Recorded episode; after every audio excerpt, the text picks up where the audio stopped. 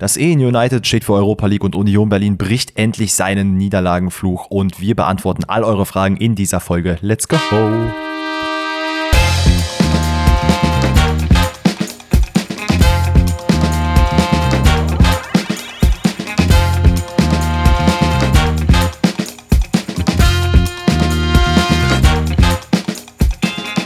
Grüezi alle miteinander, herzlich willkommen zu einer neuen Episode Pfosten rettet heute an einem, wo wirklich wundervollen Donnerstag. Also holy Jesus, nicht nur, dass ich dieses Stadion-Experience haben durfte, sondern Ey, Leute, GTA 6 ist einfach angekündigt. Es wird kommen. Nächstes Jahr, zehn Jahre warten, ist vorbei. Es wird kommen. Äh, ich, also, ich weiß gar nicht, worüber ich mehr heulen könnte. Ob jetzt das Dortmund gewonnen hat oder das GTA 6 kommt.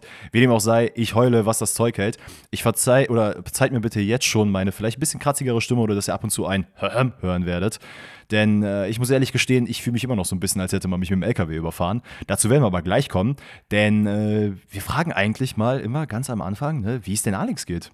Was geht, was geht? Du hast mich jetzt mit diesem Intro einfach komplett aus dem Leben genommen, weil ich mir dachte, Worauf will er hinaus? War die, war die Stadion-Experience auf der Süd jetzt so krass, dass er jetzt da noch so am Fliegen ist, aber dass es dann Richtung GTA geht, hätte ich nicht gedacht. Vor allen Dingen, weil das ja aus dem Mund eines 27-jährigen Dennis Schmitz kommt, der mit Zocken ja gefühlt gar nichts mehr im Hut hat, seitdem er hier busy im Live unterwegs ist. Aber das freut mich. Äh, ich habe das natürlich auch mitbekommen und ich bin auch sehr, sehr gehypt. Ich weiß noch damals, äh, aber das ist auch schon zehn Jahre her. Das lässt uns natürlich extrem alt fühlen, ne? 2013. Aber GTA war immer ein krankes Game. Also so mein erstes Game in diese Richtung war halt damals GTA San Andreas. Das hatte ich dann auf der mhm. PS2, glaube ich, musste das ja dann gewesen sein.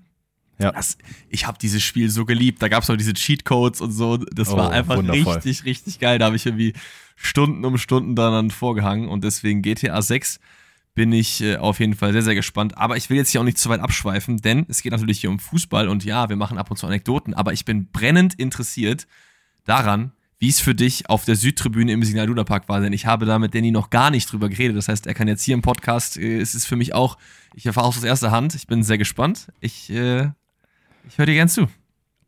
Also, äh, ja, was soll ich sagen? Ich muss im Nachgang immer noch sagen, auch zum jetzigen Zeitpunkt der Aufnahme ist es noch so ein bisschen surreal, dass ich es tatsächlich erlebt habe. Ich habe es ja schon ein paar Mal in den Podcast-Folgen erwähnt, dass das schon eigentlich so mit einer meiner größten Träume ist, dass ich das einmal in meinem Leben mache, auf der Südtribüne stehen. Muss auch sagen, hatte ziemlich geile Plätze. Also ich war jetzt nicht im Mittelblock, sondern Block 14. Ähm, das ist so ein bisschen weiter rechts. Nichtsdestotrotz, die, äh, der Stimmung hat das äh, nichts abgenommen. Es war geisteskrank. Also erstmal, ich glaube, das ist das erste Mal, dass ich in einem Stadion Stehplätze hatte. Ähm, wir sind reingekommen, ich glaube, anderthalb Stunden vor Spielbeginn, was für mein Verhältnis normalerweise ein bisschen spät ist, weil eigentlich bin ich schon sehr viel früher dort. Und dann musste man Plätze finden. Und es gibt halt, wie in jedem Stadion, wo du halt ähm, Stehplätze hast, so einen Bereich, in dem du halt einfach nicht stehen darfst. So, ich hatte das Glück, dass ich an einem Zaun gestanden habe, sodass quasi hinter mir keiner sein durfte und vor mir dann eben nur ein, zwei Leute. Aber äh, ja, ich habe dann so gemerkt, okay, hier wird es immer voller. Hier kommen immer mehr Menschen hin. Und irgendwie bin ich immer von rechts nach links gewappt, weil halt wirklich immer mehr Leute dazu kamen.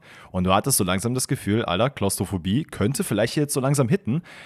Aber es hat sich zumindest, äh, es hat sich zum Glück ein bisschen gelegt und dann, ja, kamen die Spieler raus, ne? Und dann haben die ersten Pfiffe angefangen, weil die Newcastle-Spieler als erstes rauskamen. Und holy Jesus, ne? Also ich hatte erstmal einen Tinnitus für 10 Minuten, weil es wirklich geisteskrank ist, was für eine Lautstärke du im Stadion ja generell miterlebst. Wenn du aber noch genau an der Quelle der Lautstärke stehst, dann ist das nochmal was komplett anderes. Ähm, war auch sehr, sehr geil. Newcastle-Fans äh, auf der anderen Seite haben sich auch dafür bedankt, was ganz cool war, hatte ich dir ja auch geschickt über WhatsApp, ähm, dass die Tickets verhältnismäßig günstiger waren als die, die in der Premier League gezahlt werden, was sehr, sehr cool ist. Ich glaube, da hieß es ja äh, 20, 20 Pfund und noch Rückgeld. Äh, das gibt es halt leider nicht so oft in der Premier League. Und ja, ey, dann, dann fing es halt an, dann kamen die Spieler raus, ne? Dann wurde die Stadiondurchsage gemacht, You will never walk alone. Plötzlich jeder den Schalo. Ey, es war geisteskrank, ne? es war wirklich geisteskrank. Und ich muss jetzt hier schon mal vielleicht ein bisschen was vorwegnehmen, was ich im Laufe oder beziehungsweise am Ende des Podcasts im QA äh, in einer Frage beantworten werde. Ich bin immer sehr, sehr emotional geladen, wenn You Will Never Walk Alone läuft. Ob es im Fernsehen läuft, ob es im, äh, im Stadion ist, ich kriege immer so eine kleine Träne und Gänsehaut. Als ich dann in der Kurve stand, ja, also ich muss ganz ehrlich sagen, ich habe es gar nicht realisiert, dass das gerade abgeht. Weil du wirst so in einen Bann gezogen mhm. und ich muss auch ehrlich sagen, es ist, äh, keine Ahnung, ich habe, ich will nicht sagen, darüber schmunzeln müssen, aber ich fand es immer faszinierend, wie Leute in einem Stadion, egal welche Mannschaft es ist, einfach diese Stimmungsmacher sind, die dann das ganze Spiel nur damit beschäftigt sind, die Stimmung zu machen und das Spiel so richtig äh, verfolgen eigentlich gar nicht können. Und das Wilde ist, wenn du aber direkt da drinne bist, du wirst einfach automatisch davon aufgesogen. Also du kannst gar nicht anders machen als mitsingen und mitjubeln und äh, anfeuern und sonst was. Ich habe zwischenzeitlich wirklich mir so oft auf die Lippe, äh, auf die Lippe beißen müssen. Ich Trottel hatte natürlich ein Kaugummi drin und dachte, es ist eine gute Idee zu singen, zu jubeln und ein Kaugummi im Mund zu haben. Also dementsprechend ist die linke Seite meines Mundes komplett ähm, offen gewesen irgendwann. Geil. Aber ey, es war wirklich grandios. Und was faszinierend war, ist, äh, wenn die Leute angefangen haben zu jubeln und äh, ihr habt es wahrscheinlich in meiner Insta-Story gesehen, als dann immer auf und abgesprungen wurde aus dem mittleren Block. Du hast es einfach unter deinen Füßen gespürt und dachtest dir so kurz, Alter, hoffentlich kracht das Ding hier nicht ein. Ne? Und dann später am Ende des Spiels, als dann alle am Hüpfen waren, ja, da wurde es ein bisschen mulmig im Bauch. Aber es muss ja auch, äh, es muss ja auch wackeln, damit da jetzt äh, nichts kaputt geht und so. Absolut. Dementsprechend. Ey, Klingt aber, als hättest du eine äh, sehr, sehr nice Zeit gehabt und dass dich die Süd in absehbarer Zeit auf jeden Fall mal äh, wiedersehen wird. Klingt sehr, sehr geil. Ich muss sagen, ich finde es cool, dass du da so ein gutes, ein tolles Erlebnis hattest, aber je mehr du darüber erzählst, desto mehr realisiere ich, dass das für mich auf jeden Fall nichts ist. So mit ganz, ganz vielen Leuten so eng an eng, das ist einfach, glaube ich, nicht so mein Vibe. Aber ich kann mir sehr, sehr gut vorstellen, dass es genauso ist, wie du das erklärt hast, ne? dass da irgendwie so die, die Stimmung einfach äh, rüberschwappt und man da so angesteckt wird. Und das, das Geile war natürlich auch, du hast ja auch ein sehr gutes Spiel von Dortmunder Seite gesehen mit einem Oh ja. guten Ausgang in der Champions League gegen ein Top-Team aus Europa. So, das hast du halt auch ja nicht alle Tage. Ne? Das heißt, du warst ja nicht nur auf der Süd, sondern hast auch noch eben ein sehr, sehr geiles Spiel gesehen. Und ja, ey, ich find's, ich find's cool, aber ich weiß nicht, ob ich da in meinem Leben mal, ich weiß nicht, wie heißt denn die, wie heißt denn diese Tribüne, wo die Bayern-Ultras immer sitzen, direkt da unten drunter? Ich weiß gar nicht, ob es dafür einen Namen gibt. Wahrscheinlich schon in In der in Allianz. der Arena. Allianz Arena meinst du? Ja, ja. Ich, Das kann ich jetzt nicht sagen. Wüsste ich jetzt auch nicht, aber da würde es mich jetzt nicht hinziehen. Ich bin, glaube ich, eher so der. Vielleicht, vielleicht mag der eine oder andere es auch so ein bisschen schickimicki oder nicht richtig Fußballfan. Von mir aus äh, denkt das, glaubt das, was auch immer so. Aber ich bin, glaube ich, eher so der, der schön im neutralen Block sitzt und sich das Spiel so ein bisschen von weiter mit mehr Komfort angucken kann.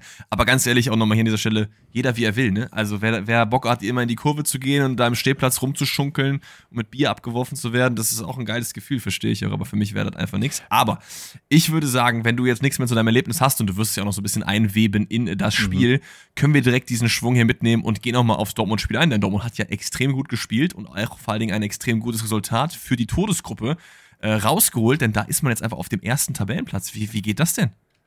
Äh, Es ist, es ist absolut wild. Gerade nach dieser, ja, man kann es schon fast Blamage sagen, die da am Wochenende passiert ist gegen die Bayern. Was nicht die Blamage ist, weil man gegen Bayern verloren hat, sondern weil Ja. man halt einfach unglaublich kacke gespielt hat.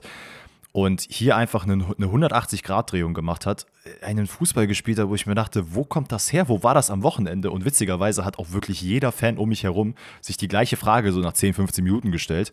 Alter, wo war das am Samstag? Ich frage mich nicht nur, wo war das am Samstag, ich frage mich, wie die das nach Samstag hinbekommen. Weil es ist ja sehr, sehr Das oft so bei, bei Teams, die halt irgendwie so in so einem High-Gamble-Game richtig aufs Maul bekommen, dass dann erstmal für Wochen erstmal so wieder der Anlaufzeitpunkt gefunden werden muss. Und das war bei Dortmund jetzt Komplett. gar nicht so. Das, das hat mich total überrascht, war natürlich auch super, hat mich gefreut, klar. Aber damit hätte ich nicht gerechnet, dass da sofort wieder der Ofen an ist. Also ich habe ich hab ein bisschen, ich dachte mir, okay, mein Oben ist es, wenn ich Spiele im Fernsehen gucke, dann verliert Dortmund und wenn ich im Stadion bin, gewinnen sie oder spielen zumindest gut. Äh, deswegen dachte ich, okay, hier muss ja irgendwas gehen. Aber ich war selber auch komplett überrascht. Ich habe nicht gedacht, dass auch die Wechseln, die man vorgenommen hat, einfach so Mhm. gut funktionieren. Ich meine, Süle ist ja von hat ja von Anfang an äh, gespielt auf der rechten Seite. Karim Adiemi war von Anfang an drinne. Äh, ein Matcher ist jetzt wieder in die Startelf gerückt.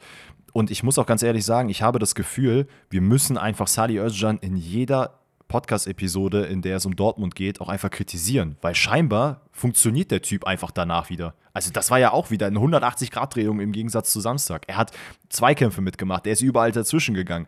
Hat, äh, wirklich, also es war ein super Spiel von allen eigentlich. Also es gibt jetzt keinen, wo ich den, den ich rausnehmen würde, wo ich sage, ja, seine Leistung war jetzt vielleicht nicht so gut. Ähm, ich muss tatsächlich auch sagen, ein Felix im Matcher hat tatsächlich jetzt einen weiteren Fan in mir gefunden. Denn der hat, glaube ich, in der vierten Minute einen, irgendwo einen Zweikampf geführt und das war halt direkt vor der Süd und der ist halt ausgerastet und hat die Leute richtig animiert, dass die Leute Gas geben sollen. Und da dachte ich mir, ah, okay, I see you, Jude Bellingham. habe ich ihn ein bisschen ins Herz geschlossen. Aber ja, guck mal, da muss der Alex Junge, ich hab. I see you, Jude Bellingham hat mich irgendwie hops genommen. Ich weiß auch nicht, habe mich direkt mal verschluckt an meinem Wasser. Nee, aber es ist so ein bisschen, wie du ja auch gesagt hattest, ne, dass es immer sehr subjektiv ist, wie man wie manche Spieler sieht. Und Sali Özcan, ich habe auch noch gerade nochmal nachgeschaut, der ist ja auch erst für 25 Jahre alt. Das heißt, vielleicht war es auch so ein bisschen harsh von uns zu sagen, dass Dortmund eine Schippe zu groß für ihn ist, weil man kann auch dem Spiel mal ein bisschen mehr Zeit geben. Das muss man dann vielleicht reflektiert auch in Retrospektive sagen. Natürlich war es in den Spielen, wo wir ihn kritisiert haben, auch einfach so, dass die Kritik meines Erachtens auf jeden Fall zu Recht war, denn man konnte ihn im äh, defensiven Mittelfeld teilweise als klare Schwachstelle im äh, Dortmunder Defensivverbund ausmachen. So. Definitiv, definitiv. Aber ich glaube, äh, dass er trotzdem noch die Chance hat, da in dieses Team auch gut reinzupassen, wenn man ihm denn die Zeit gibt. Und das Newcastle-Spiel jetzt zeigt es. Ne? Er hat ein gutes Spiel gemacht, aber auch wie du gesagt hast, irgendwie keiner hat ein schlechtes Spiel gemacht bei Dortmund. Ne? Was mir aber ja, auch so ein bisschen definitiv. aufgefallen ist, ist, dass man Kobel gar nicht so krass gebraucht hat. Weil ich finde, sehr, sehr oft mhm. in diesen Top-Spielen ist so, ach, der Gregor hält mal wieder drei und Halbware so und dann geht es vielleicht 1-0 für Dortmund aus. Und das hat einfach gezeigt, dass Dortmund in der Defensivarbeit vor allem einen Riesenstep nach oben gemacht hat, weil Kobel gar nicht so oft eingreifen musste, ehrlich gesagt, weil viel auch einfach gut wegverteidigt wurde. Ja, in dem Spiel auf jeden Fall. Es, glaub, es gab, glaube ich, eine Situation, in der er ein bisschen was äh, ja, Ernsteres zu tun hat. Er hat jetzt war, nicht gar nichts gehalten, das wollte ich jetzt nicht sagen, ne? aber du weißt, Nee, nee, aber ich weiß, was du meinst. Es gibt, äh, also es war auf jeden Fall deutlich weniger Gefahr auf der Seite von Dortmund, weil man auch einfach in den vorderen Reihen richtig gut gearbeitet hat. Es war, dass man sehr hoch gepresst hat von Anfang an, womit, glaube ich, auch Newcastle nicht so richtig gerechnet hat. Man hat es immer wieder geschafft, die Bälle auch wirklich an den Mann zu bringen. Ob man da jetzt von Glück reden kann, weiß ich nicht. Ich würde eher sagen, es war einfach, dass man sich in so eine Art Flow gespielt hat und das kommt auch nicht von irgendwo her. Das ist nicht das, ach, der hat mal einen Flow, sondern die Mannschaften spielen sich da rein, die arbeiten, die tun, die geben Gas.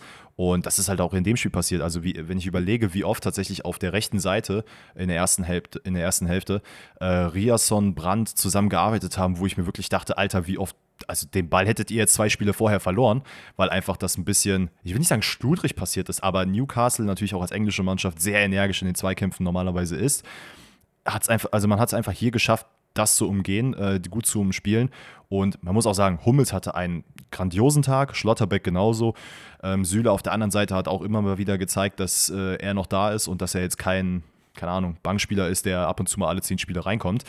Kurz zu Sali Özcan nochmal zurück. Ähm, ich wollte ja auch nochmal klar machen, also meine Kritik, die ich da geäußert habe, ich stehe weiterhin noch dazu. Ey, aber ich lasse mich ganz ehrlich auch vom Gegenteil überzeugen. Also wenn jetzt in den nächsten, keine Ahnung, am Ende der Saison ist Sali Özcan Spieler der Saison, dann bin ich da happy drüber, da bin ich absolut nicht mehr. Ja, natürlich, Kritik, weil du bist ja auch Dortmund-Fan. Die besteht halt.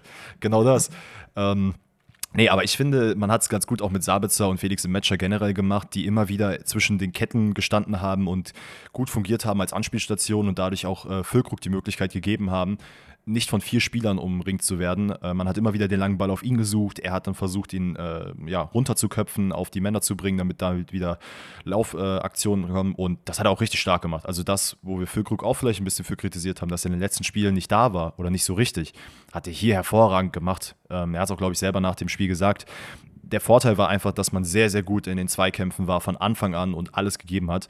und teilweise auch Spiele bei rumkamen, also so Spielsituationen bei rumkamen, wo ich mir echt dachte, woher? Also wie, wo habt ihr diese Confidence plötzlich her? Ja, aber du hast es gerade gesagt, von Anfang an. Das war halt ein Spiel, wo ja. Dortmund einfach auf den Platz gegangen ist, der Pfiff ertönt und es geht los. Und das ist halt in den mhm. Spielen gegen Bayern, haben wir letzte Woche auch schon gesagt, nicht so gewesen. So, und das ist halt immer so schade, denn wenn Dortmund in diesen Top-Spielen von Anfang an da ist, dann sind das immer geile Spiele. Und Dortmund ist einfach eine Mannschaft, die hat die Qualität, die kann gegen jede Mannschaft der Welt drei Punkte holen. Ist einfach so. Wenn die einen guten Tag haben und die andere Mannschaft nicht den perfekten, geht das auch gegen PSG, City und so weiter und so fort. Da bin ich sicher. Ja. Aber Dortmund hat es einfach leider zu oft, dass sie die ersten Minuten einfach verpennen. Ich meine, hier Erstes Torfeld in der 26. glaube ich, wenn wir mal so ein bisschen über die Highlights drüber gehen wollen. Du hast ja gerade angesprochen, Fülle ist da beteiligt. Auch Sabitzer, für, für mich gehört dieses Tor eigentlich zu 50 Prozent mindestens Sabitzer. Der ist ja erst mit der Hacke da irgendwie so einleitet, dann den Doppelpass mit Fülle spielt und sich dann nochmal in die Mitte dreht, wieder zu früh zurückspielt und dann steht er halt als Torjäger in seiner Manier äh, eben perfekt richtig. Aber Sabitzer,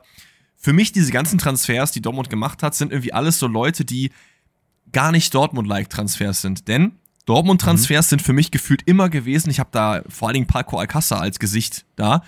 Der kommt, ballt direkt und dann fällt er irgendwann ab. Das war bei so vielen mhm. Transfers gefühlt so und das ist bei denen irgendwie andersrum. Auch in Sali Özcan, äh, aber vor allen Dingen auch Sabitzer und Matcher. Je mehr die zusammen spielen, desto besser werden die einfach. Und deswegen, ich bin sehr gespannt, was da noch kommt. Was ich halt ganz geil finde, ist, das äh, wurde jetzt auch von mehreren Medien, Kolleginnen und Kollegen angesprochen, dass man in den letzten Jahren immer davon geredet hat, Mentalität Dortmund, das gibt's nicht. Und du hast immer die schönen Spieler gehabt und die kreativen Leute, die immer nach vorne geballert haben und es hat dann am Ende einfach ein bisschen gefehlt. Und jetzt hat man Spieler geholt, bei denen es zumindest von der Mentalität her, das Bayern-Spiel jetzt mal ausgeklammert, gut funktioniert. Man hat Spiele ne, wir sagen es ganz oft, äh, nicht sexy, aber erfolgreich gespielt, weil man sich halt wieder zurückgekämpft hat. Äh, gegen Hoffenheim, äh, gutes Beispiel in der Liga. Dann mhm. äh, gegen Union Berlin und so weiter und so fort. Klar, die ersten Spiele waren ein bisschen holprig, aber da hat man ja auch am Ende noch ein Unentschieden irgendwie retten können. Und dass man jetzt Dortmund dafür kritisiert, dass man halt nicht sexy spielt, kann ich verstehen, aber gleichzeitig muss man sich natürlich auch vor Augen führen, ey, dafür hat man aber genau das Problem, wo wir die letzten Jahre drüber gesprochen haben, zumindest in Teilen behoben bisher.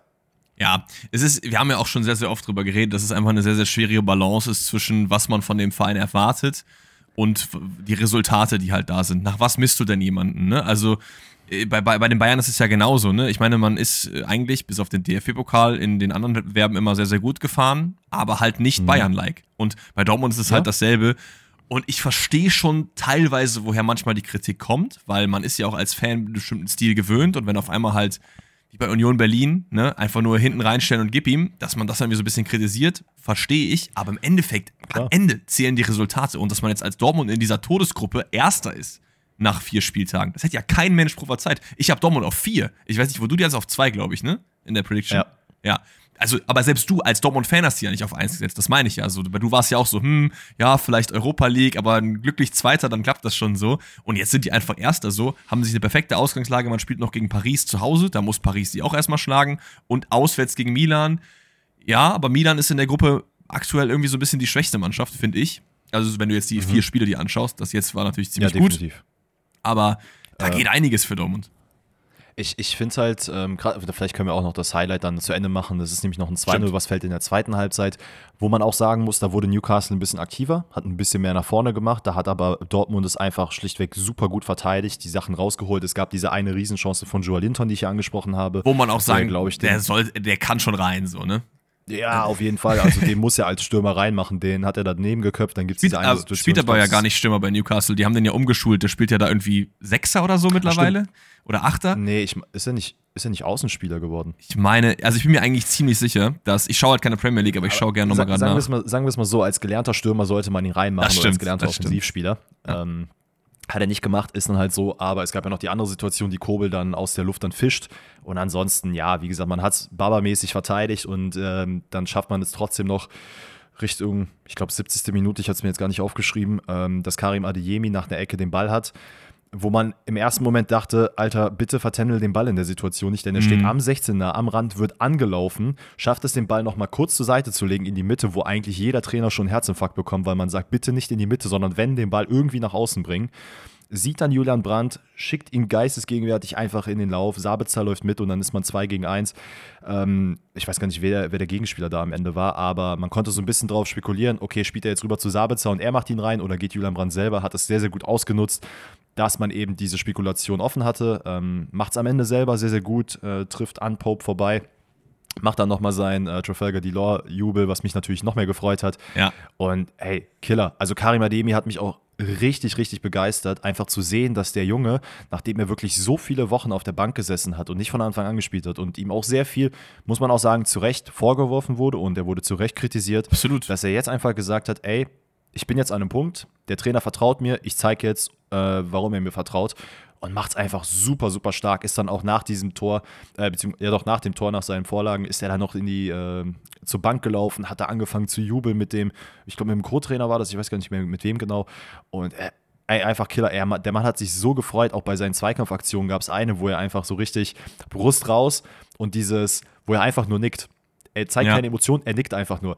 Richtig, richtig geil. Und äh, ja, du sagst es. Also, wir müssen jetzt gar nicht, glaube ich, mehr so viel über das Spiel reden. Ähm, man hat am Ende ist souverän 2-0 gewonnen. Vielleicht aus Newcastle-Sicht vielleicht ein bisschen traurig, dass man äh, sich, ich würde behaupten, fast vercoacht hat. Denn man hat Gordon und Almiron, die in meinen Augen schon zwei der besten Spieler sind, auf Newcastle-Seite erst in der zweiten Halbzeit gebracht. Da hat man auch gesehen, dass es einen Impact gab, weil man vorne halt sehr, sehr krass anlaufen konnte und sehr viel Kreativität hatte. Die hatte man in der ersten Halbzeit ein bisschen weniger. Ähm, gut, soll es mir am Ende egal sein. Ähm, am Ende ist das Spiel 2-0 ausgegangen. Man ist Gruppenerster, wie du sagst, im Parallelspiel. Das können wir dann vielleicht in einem abhaken. Ja, würde ich auch sagen. Auch durch. Gewinnt AC Mailand gegen PSG 2-1, nachdem Rafael Leao so einen halben Fallrückzieher macht. Ähm, war schon ganz, ne? also es war jetzt nicht so Cristiano Ronaldo-Style, aber den kann man schon zählen, oder? Also.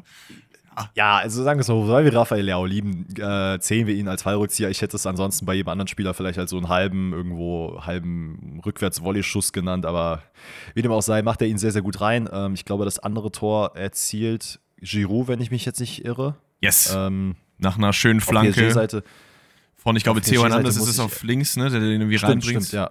Und dann Hast steigt recht. Giroud am höchsten ich finde, auf PSG-Seite hat man eigentlich sehr, sehr viel Druck nach vorne gemacht. Ähm, das war, also hat alles gut funktioniert, aber dann halt leider nicht in der Endkonsequenz äh, was gebracht und dementsprechend gehen wir hier 2-1 unter. Was wir aber jetzt vergessen haben anzusprechen, und das, da sollten wir drüber sprechen, ist, dass sowohl in dem einen Spiel, wo man über äh, Donnarumma gesprochen hat und Fake-Schein auf den Platz geworfen hat, was eher so ein bisschen Front gegen Donnarumma war, weil er halt zu PSG gegangen ist, auf der anderen Seite in der Gruppe aber äh, Dortmund in der Halbzeit auch nochmal ein klares Statement Richtung ja, Fußball einfach geäußert hat und gesagt hat, ihr macht unseren Sport kaputt. Äh, hat da eine Karikatur gezeichnet und nochmal Banner gemacht und auch Fake-Goldbarren und Fake-Geldscheine, meine Güte, aufs Feld geworfen. Ähm, hat damit forciert, dass das Spiel für ein, zwei Minuten unterbrochen würde muss ich ehrlich sagen, finde ich eine geile Aktion, weil Voll. einfach da doch mal der Fokus dann klar darauf gesetzt wurde, auch wenn ich eigentlich ein Freund davon bin, Sachen aufs Spielfeld zu werfen. Das haben aber die Leute in der untersten Reihe gemacht, sodass halt keiner von irgendwie getroffen wurde. Man hat es auch bewusst gemacht, als eben alle Spieler weit vorne waren und auf der anderen Seite, ähm, ja, ey, klares Statement. Und ich finde auch, sowas sollte durchaus viel, viel öfter im Fußball passieren. Ja, ich muss sagen, äh, gegen Donnarumma den Front kann ich auch voll verstehen. Ich weiß, da gab es ja damals noch diese diese Riesenschose, ne, wo er eigentlich der jüngste äh, Keeper, der hätte ja die größte Vereinslegende von Milan überhaupt werden können, weil er ja schon mit 17 irgendwie mhm. Stammkeeper war, war dann da irgendwie aber nach drei, vier Jahren nicht äh, zufrieden, weil er nicht genug Geld bekommen hat. Und das hat er mhm. ja auch selber, glaube ich, damals so ein bisschen nach außen getragen. Deswegen wenn du für Geld gehen willst, voll okay, aber dann kann man sich immer so mit so ein paar Fake-Geldscheinen bewerfen. Das hat mich so ein bisschen erinnert an diese eine ähm, Chose da gegen Sepp Blatter, wo er dann halt, this is for North mhm. Korea 2026 und dann wirft er so eben diesen Goldbarren dahin. Äh, nee, nicht Goldbarren, äh, Geldbarren. Ja, das äh, äh war sehr, sehr wild, aber ich finde es immer cool, wenn da Fans irgendwie ihrem, ihrem Unmut Luft machen. Du hast es gesagt, äh, Milan gegen PSG. Ich muss ehrlich gesagt sagen, ich bin natürlich nicht so der größte PSG-Fan, aber ein Unentschieden wäre hier schon in Ordnung gewesen, weil man mhm. nach vorne extrem viel gemacht hat. Ich glaube, Dembele hat viel für Wirbel gesorgt, trifft, glaube ich, meine ich, einmal oder war es sogar zweimal äh, Aluminium. Ich bin mir nicht mehr ganz sicher. Auf jeden Fall erinnere ich mich an diesen Einschuss ans Lattenkreuz. Ähm, Leao Fallrückzieher. Ich fand, einzige Sache noch zu erwähnen über das Spiel, dann können wir gerne auch weitergehen, ist äh, Reinders, der von Alkmaar zu mhm. Milan gegangen ist. Der hat ein Bombenspiel gemacht. Also, das war wieder so einer von denen, wo man sagt, Hu, und danach weißt du aber immer, wer das ist, weil einfach mm. ultra geil. Auf den auf jeden Fall mal so ein bisschen aufpassen in Zukunft. Der hat mir sehr, sehr gut gefallen. Aber dann würde ich sagen, normalerweise machen wir immer erst so die bisschen unspannenderen Spiele. Ich glaube, wir können aber von mir aus gerne jetzt zu den Bayern gehen. Oder willst du jetzt erst Union und äh, Leipzig machen? Lass uns, lass uns gerne zu den Bayern gehen. The stage is yours. Easy, dann machen wir das so. Bayern also nach dem äh, schwierigen Spiel in Istanbul Jetzt zu Hause mit einem schwierigen Spiel gegen Istanbul, denn Gala hat ja mal sowas von gar nicht äh, drauf geachtet, wo das Spiel stattfindet, sondern es hätte auch mhm. genauso in der Türkei sein können. Ne? Die Gala-Fans haben die Allianz Arena gefühlt, zumindest für einen Teil der Zeit äh, übernommen. Das war so wild, Alter. Das war, du hast ja die einfach nur gesungen, äh, singen gehört geisteskrank. Also äh, Ehre, wem Ehre gebührt. Shoutout da an jeden Gala-Fan. Ich habe auch dann Bilder gesehen, ich weiß nicht, ob du so auf Insta geschaut hast, ähm, wo irgendwie so ein Fanmarsch durch die Münchner Innenstadt gewesen ist mit mhm, den ganzen Gala-Fans. Habe ich gesehen. Killer, alter Killer. Äh, und auch auf dem Platz äh, sorgt man ordentlich für Furore, finde ich, weil Gala hat's ziemlich gut gemacht. Es war wieder so ein, ist hier so ein klassisches, war jetzt, war jetzt Bayern so schlecht oder Gala so gut, weil es so lange unentschieden gewesen ist. Ich finde, Gala war so gut. Also die haben es halt vorne sehr, sehr gut gemacht. Man hat es nicht ganz so gemacht wie im, im Hinspiel, weil im Hinspiel war ja wirklich Abteilung Attacke. Man ist ja geisteskrank hoch angelaufen, hat da irgendwie versucht, äh, äh so hoch es geht, irgendwie zu pressen. Das hat man jetzt hier nicht gemacht. Mhm. Man ist weiterhin hoch angelaufen, aber nicht so hoch, dass halt eben diese geisteskranken Räume entstehen. Und da hatte Bayern halt Probleme mit. Ne? Hat sehr, sehr lange irgendwie versucht, was draus zu machen, hatte auch viele Chancen. Aber die meisten hat entweder waren nicht gut ausgespielt, immer war noch ein Bein dazwischen oder Muslera hat es halt einfach sehr, sehr gut gemacht. Und so steht es dann halt 0 zu 0 zur Pause. Zur Wahrheit gehört aber natürlich auch, dass Gala nicht nur hinten eine gute Figur gemacht hat, sondern auch vorne. Ich erinnere mich da an diese eine Szene, wo, glaube ich, Icardi wirklich komplett alleine durch ist und dann so richtig, ja. richtig frech versucht, Neuer zu lupfen und der einfach nur stehen bleibt und sich so denkt, Bro, was soll das? Aber das war das wild. Gab's doch auch in den Gab es nicht auch in der ersten Halbzeit, oder war das in der zweiten Halbzeit? Ich habe es jetzt ein bisschen durcheinander gebracht, aber auch ein, zwei Tore, die als Abseits dann wieder zurückgenommen wurden? Das war die zweite Hälfte tatsächlich. War das die zweite Hälfte? Okay, Ja. aber ansonsten zur ersten Hälfte würde nur von meiner Seite aus, ähm, ich finde, Boy hat generell ein geiles Spiel Der gemacht. ist einfach krank. Also den sehe ich auch nächstes Jahr beim Topclub oder so. Also der ist einfach wild. Der ist ja auch, glaube ich, sehr, sehr jung, oder? Ich meine, äh, Sascha Bowie, Franzose, ist auch immer, äh, kriegst du immer, machst du Leute auf dich aufmerksam. Ich, jetzt schau mal gerade. Gerade offen, 23 Jahre alt. Ist okay, ist nicht so super jung, aber es geht doch noch. Also, mal gucken. Ja, ich sehe ich seh den bei Dortmund. Siehst du den echt bei Dortmund? Also ich sehe jeden guten Außenverteidiger bei Dortmund. No disrespect gegen Wolf oder Riasson, aber oder Benzebaini, aber Ja, so einen würde ich mitnehmen. Also Ja. wahrscheinlich wird schon ein größerer Club bei denen anklopfen, aber ey, ich würde den mit Kusshand nehmen. Man wird Können wir gerade gucken. Ich schau mal gerade, was die Rumors in der letzten Season war. Arsenal, Atletico und Burnley. Ja gut, mit Burnley kann man schon mithalten, ne? Aber Also zu Arsenal soll er es mal lassen, weil, weiß ich nicht. Und ganz ehrlich, Atletico soll das auch lassen. Also ich würde So keinen ein Spieler keinen gehört nicht Spieler zu sagen, der soll Ja. hingehen. Eben, genau. Ich finde, er hat nämlich sehr, sehr gut gegen, äh, ich glaube, er hat Sané als Gegenspieler gehabt, das sehr, sehr gut gemacht. Und ich finde auch Gala, du hast jetzt in meinen Augen ein bisschen höher gelobt als. Äh, Oh, ich, fi- findest du, die haben, ich ich finde, die haben schon ein super Spiel gemacht, erste Hälfte, oder nicht? Ja, de definitiv. Die haben beide Spiele sehr, sehr gut gemacht. Ich finde aber in der erst, im ersten Spiel, also in Istanbul, haben sie sehr, sehr viel mehr Druck nach vorne ausgeübt und es mehr geschafft, Bayern einfach einzuengen und so ein bisschen zu erschrecken. Das hat man in diesem Spiel jetzt nicht so richtig geschafft, denn die Bayern waren in meinen Augen sehr, sehr gut eingestellt, haben dieses hohe Pressing von, äh, von Gala sehr, sehr gut wegverteidigt, beziehungsweise konnten sich da immer sehr gut rausspielen. Ich meine, ey, also alleine die Szene, Leute, guckt euch das auf jeden Fall an, wenn ihr das nicht gemacht habt, wo Davies einfach vier Spieler nass macht. Also Das bei aller krank, Liebe, wo ja. hat er das ausgepackt? So kann man gegen hohen Druck einfach arbeiten. Das stimmt, aber ich meine, es war auch die Szene, wo Thomas Tuchel so gefühlt nicht richtig hingucken will, weil als Trainer siehst du das halt nicht so gerne, wenn dann dein Linksverteidiger dagegen Definitiv. vier Leute da irgendwie versucht rumzudribbeln.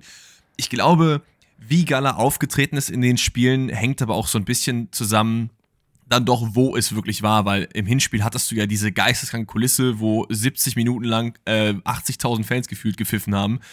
Und Mhm. das ist natürlich auch nochmal, das macht auch was mit einem Manuel Neuer oder mit einem Leroy Sané oder so, da bin ich mir sicher. Ja. Dem war jetzt hier nicht so, die Fans waren zwar schon laut, aber das ist dann nochmal so ein bisschen was anderes. Deswegen, ich finde die Herangehensweise, die ähm, Gala da gewählt hat, eigentlich ziemlich gut. Aber ähm, es ist ja auch belohnt worden, zumindest mit einem 0-0 zur Pause. Da dachte ich mir, hm, weiß ich nicht. Bayern muss schon irgendwie versuchen, jetzt das Törchen zu machen, damit was äh, geht. Es gibt dann erst Mhm. diesen Pfostentreffer von Harry Kane, wo er den irgendwie relativ frei nicht ganz aufs Tor bekommt. Oder in dem Sinne schon aufs Tor, aber halt nicht ins Netz. Und danach geht Gala in Führung. Ähm, aber Pustekuchen. Ich glaube, es ist Icardi, der schon beim Zuspiel wirklich hauchzart im Abseits steht. Da kann man dann wieder diese komische 3D-Technik, die wir so geil finden, wo man dann sieht, okay, er hat sich irgendwie leicht nach vorne gebeugt. Aber wäre er nicht so oft im Gym beim Bankdrücken gewesen mit seiner äh, Hühnerbrust, dann äh, wäre er auf jeden Fall nicht im Abseits gewesen. Also es war schon sehr, sehr knapp und da muss sich Bayern nicht wundern, Ja, wenn es da jeden 0-1 Fall. steht. Nee, grundsätzlich nicht. Also man hätte immer wieder, gerade in der ersten Hälfte, aber auch zu Beginn der zweiten Hälfte, äh, was ich sehr, sehr geil finde, und da muss man halt einfach einen Shoutout an Gala geben, ist jedes Mal, muss man wirklich Angst haben, okay, wenn der Ball jetzt mal in die Mitte kommt, oh Junge, da könnte es jetzt sehr, sehr schwierig werden. Das hast du gerade angesprochen, ne? Ein bisschen, bisschen weniger breit sein und dann äh, wird das Ding dann auch Ja. reingehen. Ja. Aber ja, dann äh, ist halt, glaube ich, das nächste Highlight. Ich weiß gar nicht, wann das Tor jetzt genau gefallen Oh, ist. das von war Harry ziemlich Kane, spät. Das war die 80. Minute. Es ist ein Freistoß äh, von Kimmich aus dem Halbfeld. Da steigt Kane dann per, Kö per höchsten, ja, wahrscheinlich. Kane steigt am höchsten und macht das Ding per Kopf, so rum. Ähm, und dann gibt es so ein kleines VR-Kuriosum, will ich jetzt nicht so viel Bühne geben. Es ist irgendwie erst abseits gepfiffen, dann sagt der VR, es ist doch kein Abseits gewesen, gibt das Tor, Kane geht jubeln und dann macht der Schiri wieder den hier, also hält sich die Hand ans Ohr und dann wird nochmal gecheckt. Ich meine, besser, besser so, als wie in der Premier League, wo wir bei Tottenham drüber geredet haben, ne? wo da diese, diese, dieser Riesenfehler Ja. war. Aber, also, das war halt kein Abseits. Egal, im Endeffekt steht Ja. das Tor. Kane hat irgendwie gefühlt fünfmal gejubelt und dann wieder abgedreht, aber äh, Tor steht und relativ danach hat Gala dann noch ein bisschen mehr nach vorne versucht. Es fällt dann direkt das 2-0 in der 86. sechs Minuten später. Das ist eine schöne Kombination über Müller und Tell, die zu dem Zeitpunkt dann eingewechselt worden sind und Tell sieht dann am zweiten Pfosten wieder Harry Kane, der in Stürmermanier da steht und durchstartet und nur noch einschieben muss. Zur Vollständigkeit des Spiels gehört natürlich auch noch das äh, zweite Minute der Nachspielzeit-Tor von Galatasaray. Ehrenmann, Cedric Bakambu, ich weiß nicht, ob du den schon mal auf dem Schirm hattest, ich finde den so geil, einfach Kongolese, schneller Typ, so, macht das Ding, ist jetzt, hat glaube ich in der griechischen Liga äh, geballt und ist dann zu Gala gegangen. War, das ist einfach das Alex Grabowski Standardprogramm, was man als favorisierten Spieler nimmt. Sch schnell und schnell und Afrikaner meinst du oder was? Ja. Genau nee, ich das. weiß noch, ich weiß noch, ein Kumpel von uns, Moise, der ist halt auch Kongolese und der hatte halt mhm. vor zwei, drei Jahren in FIFA so ein Kongo-Team und da war der nämlich drin. Oh ja, doch, ich erinnere mich. Kennst du noch? Oh, krass, das habe ich gar nicht mehr auf dem ja, Schirm ja, gehabt. Ja, ja, doch, doch, doch. Da hat wow. er nämlich noch in der, ich meine, da war der bei Beijing Guan noch Stürmer, also in der chinesischen Liga, ja. ist dann, glaube ich, nach Griechenland und jetzt bei Gala, also eine ganz, ganz wilde Karriere. Aber er bekommt halt dann, glaube ich, den Ball aus der eigenen Hälfte von, war es Akteur Köglu, der den Ball gespielt hat? Ich weiß es nicht mehr genau. Äh, macht das dann sehr, sehr gut, äh, super Finish in die lange Ecke. Aber da kommt dann irgendwie alles zu spät. Ja, ich habe auch nicht nochmal gedacht, dass da noch irgendwas passiert. Ein respektables Ergebnis für Gala und mit Blick auf das zweite Spiel, wo wir gleich auch noch drauf kommen, natürlich auch eine super Ausgangslage fürs Weiterkommen eventuell. Äh, definitiv. Was ich bei dem Tor nochmal erwähnen wollte, ist ähm, Kim, der ja. da leider nicht so gut aussieht. Ein bisschen, also gar nicht im Sinne von, dass er da zu, zu, zu schlecht ist oder so, aber der Mann hat da einfach schon über 90 Minuten gespielt und ähm, jetzt habe ich den Namen vergessen. Bakambu ist, glaube ich, was war der drin? fünf, zehn, zwölf Minuten, irgendwie sowas. Also der war ja kaum drin. Es ist halt immer blöd, Deswegen wenn du halt als Innenverteidiger halt dann da die ganze Zeit auf und ab gerannt bist und dann kommt auch jemand, der auch noch dafür bekannt ist, so schnell zu sein, rein, ist komplett ja. frisch und ja, also er macht es nicht, gut, er macht's nicht gut, aber ja. Was man auch noch erwähnen muss, ist, dass Musiala verletzt ausgewechselt wird. Ähm, hat sich in den Oberschenkel gepackt. Ich hab, weiß gar nicht, vielleicht weißt du ein Update. Ich meine zumindest heute keins gelesen zu haben. Also ich habe Thomas Tuchel oder? in der Pressekonferenz gesehen, dass es im schlechtesten Fall ein äh, kleiner Muskelfaseranriss irgendwie ist. Also maximal, glaube ich, mhm. zwei, drei Wochen, denke ich mal, wenn jetzt nicht noch eine schlimmere Diagnose ist. Ich kann aber parallel mal schauen. Ich habe aber auch eben schon mal geschaut und da war eigentlich äh, äh, nix. Äh, Tuchel Gut, aber das ist ja dann umso besser. Also ich meine, nee, ist noch nichts gut, bekannt. weil ich glaube, jeder, jeder Bayern-Spieler kann gerade ein bisschen äh, Durchatmungszeit gebrauchen, äh, denn der Kader ist, wir werden es jetzt nicht nochmal aufmachen, aber ein bisschen dünner besetzt mit vielen Verletzungen und äh, jeder, der dann noch eine neue Verletzung auf sich nimmt, ist natürlich kacke für die Bayern, aber der wird sich dann auch denken, boah, jetzt kann ich mal eine Woche Pause machen. Das stimmt, zumal er auch einfach nur die Länderspielpausen verpasst. Deswegen, wenn alles gut läuft, das ist dem dann sowieso Jucke. Aber lass uns sehr, sehr gerne mal von diesem Spiel weggehen. Bayern holt am Ende drei Punkte. Ich würde schon mit dem Prädikat verdient gehen, auch wenn es ja. Gala sehr, sehr gut gemacht hat, aber ist damit weiterhin in der Gruppenphase ungeschlagen und auch äh, schon qualifiziert für die Champions League. Das haben wir, glaube ich, eben bei der Gruppe sogar vergessen. Ne? Da ist aber noch keiner qualifiziert oder nicht qualifiziert, weil in Gruppe ähm, F, wo B BVB am Start ist, können alle noch weiterkommen. Noch In dieser Gruppe ist Bayern schon durch und Gala duelliert sich mit Kopenhagen um den CL-Spot. Und das äh, ist sehr, sehr geil, weil ich habe ja am Anfang der Prognose noch gesagt oder am Anfang der Champions League, ja, Manchester United wird schon irgendwie Dykes Ganz ehrlich, ne? Alle haben sie gelacht. Ich hol's wieder raus. Alle haben sie gelacht ja. über meinen Call, ne? Ich hab's sogar noch als Short hochgeladen und ich habe die Kommentare gelesen, ne? Ja, ja, Gala, bla, bla, bla. Nee, Gala ist gut. Und es ist nicht nur, dass die irgendwie das drittbeste Team sind und United ist am Verkacken. Die sind einfach ein gutes Team. Hätten die das Hinspiel in Kopenhagen auch gewonnen, wo sie die erste Hälfte verpennt haben, dann wären die jetzt mhm. äh, easy Gruppenzweiter und auch wahrscheinlich schon qualifiziert. Also so ist es nicht. Ja. Gala ist richtig gut unterwegs. Und das Problem ist jetzt gerade für Kopenhagen, man spielt halt noch gegen Gala und Bayern. Also ich glaube nicht, dass man gegen Bayern jetzt nochmal Punkte holen wird, bei allem Respekt, aber ich glaube, das werden die Bayern sich nicht nehmen lassen, es sei denn, man spielt jetzt mit der C-Garde, aber auch da weiß ich jetzt nicht. Da glaube ich, wird zu Kopenhagen sehr, sehr schwer in München.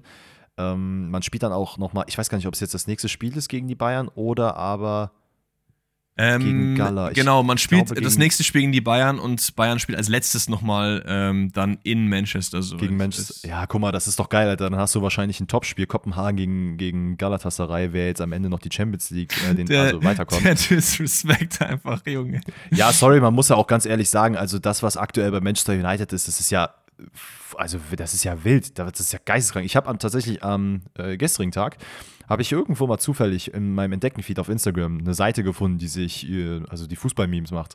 Und habe locker so 10, 15 Posts nur über Manchester United gesehen und habe mich wirklich köstlich amüsiert.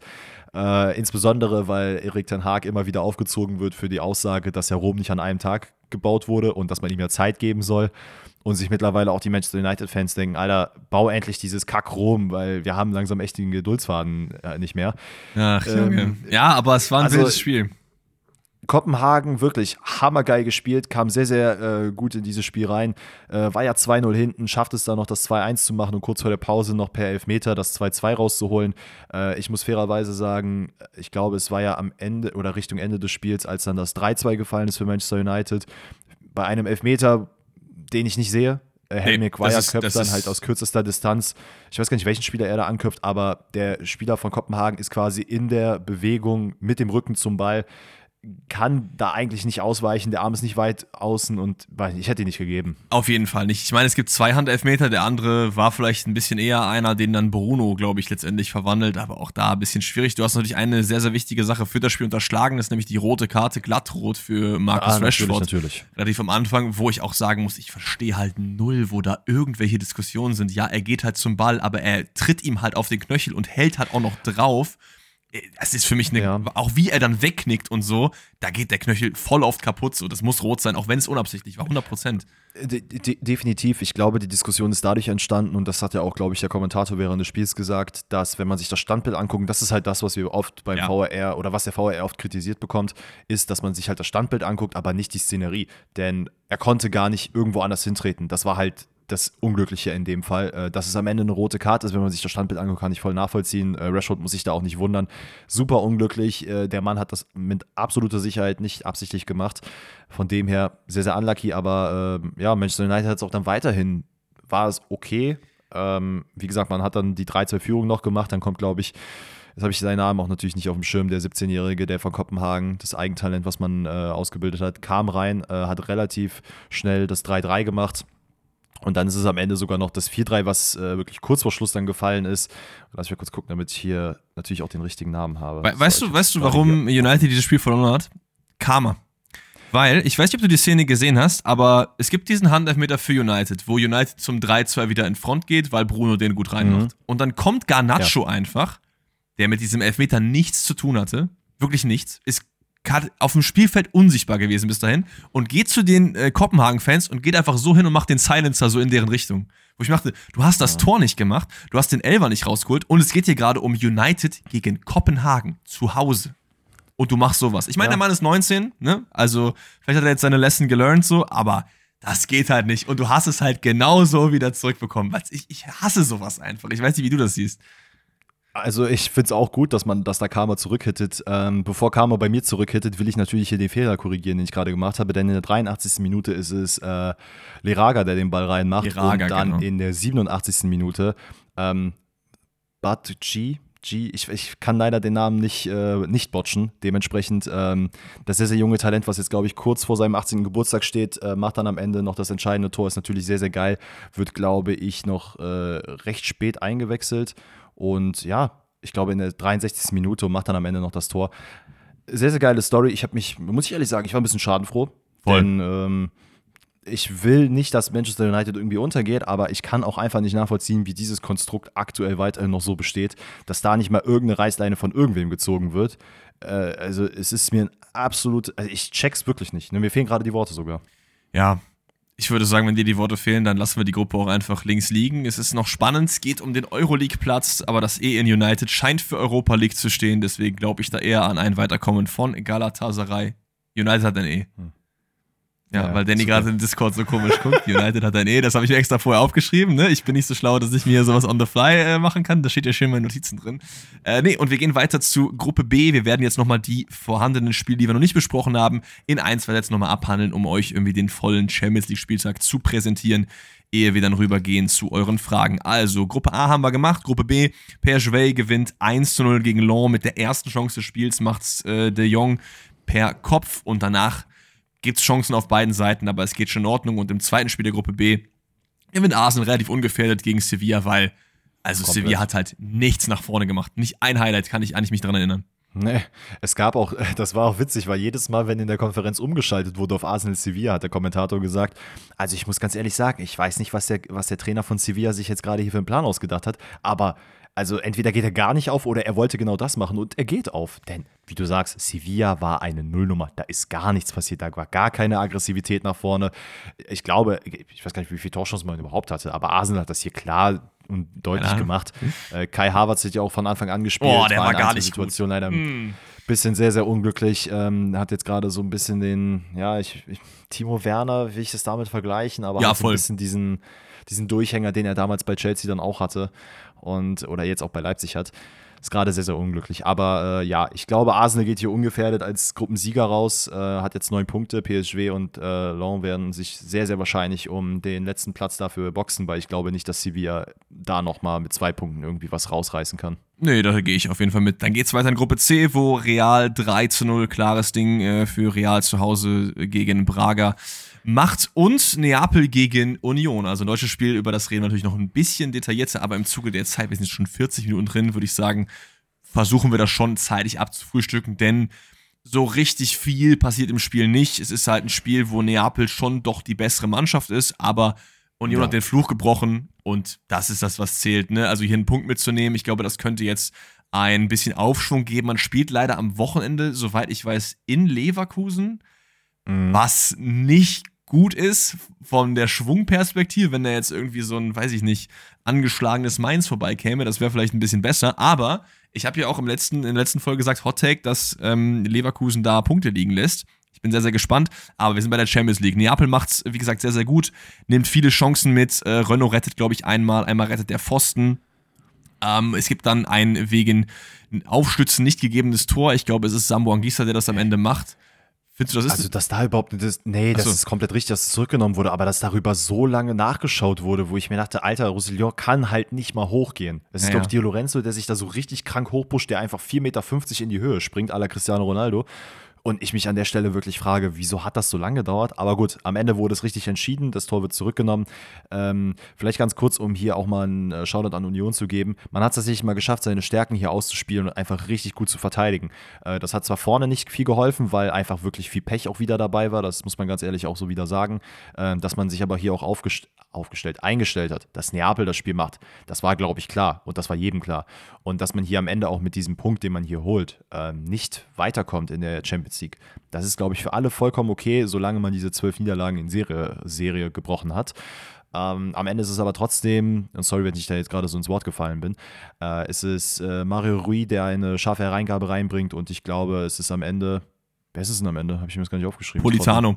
Aber es ist, glaube ich, Joranovic, ah, ja, der genau, den da irgendwie so richtig. Also Joranovic fälscht die Flanke ab und dann Politano fast überrascht und bekommt den da irgendwie so ja, ja, an seinen genau. Körper und der so geht rein. Brust, Brustgesicht irgendwie sowas. Äh, ja. Und da hast du auch wieder gesehen, okay, das ist halt nicht durch das äh, Unglück, was da passiert. Alles in allem, wenn man so die, die Zahlen anguckt, 0,6, äh, äh, nee, 0 von 6 angekommene Flanken in der ersten Hälfte, 30% Ballbesitz und keine gute Zweikampfquote, obwohl ich gerade gesagt habe, dass sie gut verteidigt haben. Ähm, am Ende hat dahingehend zumindest ein bisschen Glück mitgewirkt, dass dann immer mal wieder irgendwie ein Bein drin war, was natürlich hier in dieser Quote nicht mit aufgegriffen wird. Ja. Aber dafür kommt man in der zweiten Halbzeit ein bisschen bissiger und aggressiver rein und schafft es tatsächlich in der 52. Minute so ein bisschen aller äh, Oldschool-Union über Roussillon einfach mal einen Ball auf die Außen äh, durchzuschicken. Da läuft dann Becker einfach mal durch.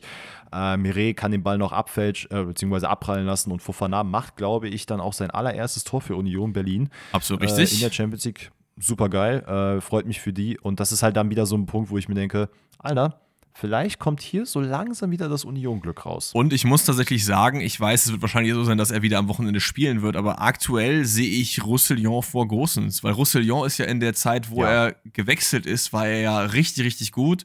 Gosens gerade in so einem kleinen Formtief, deswegen würde ich auch Roussillon vielleicht mal in der Liga die Chance geben, weil er hat es schon sehr, sehr gut gemacht, auch in diesem Spiel hier. Aber ja, Niederlagenserie ist endlich gebrochen. Union aus der CL aber raus. Europa League noch möglich, wenn man irgendwie gegen Braga sich im direkten Duell durchsetzt. Und wir gehen weiter zu Gruppe D. Für mich persönlich eine der langweiligsten Gruppen dieser Champions League. Es ist Sociedad, die 3 zu 1 gegen Benfica gewinnt. Benfica wirklich komplett blutleer unterwegs. Nach vorne ging halt nichts. Sociedad macht, glaube ich, irgendwie fünf Tore in 15 Minuten, wovon aber nur drei zählen. Trotzdem reicht es, um dieses Spiel zu entscheiden. Und im zweiten Spiel der Gruppe gewinnt Inter Mailand wieder mit einer extrem schwachen Leistung, meiner Meinung nach. Mit einem späten mhm. Handelfmeter gegen Salzburg. Also, weiß ich nicht, ob du da was zu sagen möchtest, aber von mir aus können wir auch direkt weitergehen.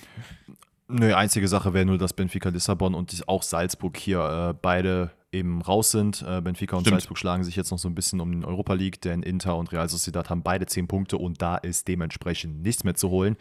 Ähm, und ja, in der Gruppe E ist es Atletico, die einfach mal Celtic komplett überfahren mit 6 zu 0. Ähm, hier ist aber auch weiterhin noch alles drin, denn Lazio ist noch gegen Feyenoord, äh, Feyenoord, mein Gott, ich kann diesen Verein nicht aussprechen, ich bin so schlimm, äh, kann sich hier mit 1-0 durchsetzen. Und da ist es noch spannend, denn wir haben hier Atletico auf 1, Lazio auf 2 und Rotterdam auf der 3 und 8, 7, 6 Punkte. Celtic ist dementsprechend, wobei, nee, die können tatsächlich sogar noch Europa League können die noch packen. schaffen, aber darf, man könnte doch theoretisch gesehen, ah nee, dafür müsste der direkte Vergleich auch passen, aber das tut er, glaube ich, nicht. Genau. Dementsprechend kann Genau. man nur Europa League schaffen. Ich meine ja. Ja, aber Genau. spannende Gruppe. Du hast es gesagt, Celtic komplett mit dem Gegenteil des äh, Hinspiels, denn da war es ja meines so, dass man irgendwie ein 1-0 gemacht hat und sich irgendwie hinten hat versucht zu bunkern. Oder nee, bei 1-1 hat man sich hinten reingebunkert. Hier äh, frühe rote Karte gegen Maeda, der da irgendwie, also unabsichtlich, aber doch sehr ekelhaft seinen Gegenspieler trifft. Deswegen geht das total fein. Und im anderen Spiel entscheidet Immobile das Ganze mit 1-0. Gruppe F haben wir natürlich schon komplett abgefrühstückt mit Dortmund, PSG, Milan und Newcastle. Gruppe G, auch das keine spannende Gruppe. City weiter und Leipzig ist weiter. City gewinnt 3 zu 0 gegen die Young Boys. Zwei Tore von Haaland und äh, Leipzig ist ein deutsches Spiel, aber im Sinne der Transparenz, ich möchte jetzt nicht so viel darüber reden, weil da ist einfach nicht viel zu holen. Das Einzige, was man sagen kann, ist, dass Leipzig irgendwie ein bisschen zu nachlässig reingegangen ist in der zweiten Hälfte. Man hat sich irgendwie relativ Mhm, früh Definitiv. äh, das 1-0 rausgespielt. Ich glaube, ich Xavi, der das sehr, sehr gut macht. Openda in der 51. erhöht dann auf 2 zu 0. Aber man äh, bekommt dann nochmal ein spätes Gegentor. Und Roter Stern hat es gut gemacht, aber Leipzig ist weiter und City eben auch. Und ich weiß gar nicht, ob Roter Stern und äh, die Young Boys sich noch schlagen müssen oder nicht. Das muss ich jetzt wie mal live on camera einmal Also nachschauen. beide, beide einen Punkt könnten es noch irgendwie. Easy, dann ja, wird die beiden werden sich auf jeden Fall boxen. Dann wird das wahrscheinlich im äh, direkten Duell entschieden. Und letzte Gruppe, da gibt es nochmal ein kleines Setup, nicht? Äh, Upset, nicht Setup. So. Ja, denn äh, Donetsk äh, schafft es gegen ein unglaublich schwaches Barcelona. Aber wirklich, wow. Das, also ich glaube, Barcelona hat man so schlecht schon lange nicht mehr gesehen. Äh, sich mit 1-0 durchzusetzen und dementsprechend die Gruppe noch ein bisschen spannender zu machen, denn man schafft dann dadurch sechs Punkte, ist gerade drei Punkte hinter den beiden Spitzenreiter Barcelona und Porto. Ähm, Porto auf der anderen Seite gewinnt 2-0 gegen Antwerpen. Ein, ein Spiel, wo keine Gefahr passiert ist. Also äh, Pepe schafft es, glaube ich, noch einen Rekord in der Champions League aufzustellen als ältester Spieler, der äh, trifft. Äh, ich glaube, wird verfolgt von Totti, der natürlich jetzt nicht mehr aktiv ist. Wird er nicht mehr verfolgt. Aber äh, ist natürlich krass, ganz ehrlich, da haben, also ich glaube, es ist das erste ist ein Elfmeter, äh, den Evan Nilsson souverän reinmacht und Porto hat hier absolut nichts anbrennen lassen zu Hause. Ähm, und ich glaube, das kann nochmal richtig eng werden, ähm, denn ich denke, ich glaube, es ist sogar noch am letzten Spieltag, dass man ja gegen Barcelona spielen wird. Ja, aber weiß, Barcelona, vielleicht holt da Porto noch was Barcelona raus. hat halt aber auch nur das Spiel gegen Antwerpen und ich sehe einfach nicht, wie Antwerpen da irgendwas reißen wird. Deswegen, ich glaube schon, dass Barca weiterkommen wird und nicht in die Europa League runtergeht. Aber es wird Ja, auch nochmal ja, spannend natürlich, zwischen natürlich. Schachtja und Porto, ne? Weil die spielen ja auch nochmal gegeneinander. Das könnte natürlich ähm, nochmal ein bisschen Spannung bringen. Dann würde ich sagen, haben wir damit eigentlich den CL-Spieltag abgegolten. Ich wollte noch einmal kurz, bevor es in Richtung der Frage geht, auf die Umfrage eingehen, denn äh, wir haben ja euch ja gefragt, was mit Leverkusen der Bundesliga so abgeht, ob die den Trend aufrechterhalten können oder früher oder später einbrechen. Während wir gerade sprechen, geht man ja auch rein in der äh, Europa League, hat aber dann da eine sehr, sehr einfache Gruppe. Dementsprechend äh, wird man da, glaube ich, easy. Ich glaube, ist man schon weiter? Nee, kann ja nicht sein nach drei Spieltagen, ne? aber wir wissen alle, dass Leverkusen weiterkommen wird. Aber was ich ganz interessant fand, weswegen ich das jetzt nochmal anspreche, ist, dass ihr euch überhaupt nicht einig wart. Also 32 Prozent Ja. schreiben, Leverkusen wird irgendwann einbrechen und die Bayern werden wahrscheinlich wieder Meister oder irgendwer anders. 33 Prozent sagen, Meister it is und 35 Prozent sagen, das ist mir zu schwer, ich gehe auf neutral. Das ist ja krank. Ich, also, ich finde ich wild. Was ist denn deine Meinung eigentlich dazu? Meine Meinung ist, Leverkusen schafft es, den Trend aufrechtzuerhalten, 100%. Leverkusen wird bis zum Ende äh, mit oben dabei sein, weil in der Prämisse ist ja auch drin, dass andere ja auch äh, strugglen können. Also Bayern wird ja auch nicht jedes Spiel gewinnen. Dortmund wird auch nicht jedes Spiel jetzt gewinnen. So. Und Leverkusen wird Spiele verlieren, ja, aber man wird bis zum Ende oben dabei sein. 100%. Diese Mannschaft ist goaded. Die haben einen kranken Trainer. Die sind gerade in so einem wilden Lauf. So. Das Einzige, was ich mir vorstellen kann, warum, damit das nicht passiert, ist, dass jetzt irgendwie, weiß ich nicht, Boniface, Frimpong und Grimaldo verletzen. Aber das glaube ich nicht. Chaka müsste man natürlich ja auch nochmal Ja. äh, mit reinpacken, weil Ja. der Mann läuft gerade echt sehr hart under the radar bei vielen Leuten. Äh, macht das Spiel natürlich hier ne hinter Würz auf jeden Fall sehr, sehr geil für Leverkusen. Ich glaube tatsächlich, jeder Flow hat mal ein Ende und ich kann mir vorstellen, dass es dann tatsächlich so Richtung Dreiviertel der Saison irgendwie mal so einen Durchhänger gibt, Okay. ähm, wo man dann weiß, okay, Xabi ist jetzt eh im Sommer weg, okay, es sieht gerade schwierig aus, wir sind vielleicht ich hoffe es natürlich nicht, aber wir sind aus der Europa League ausgeschieden.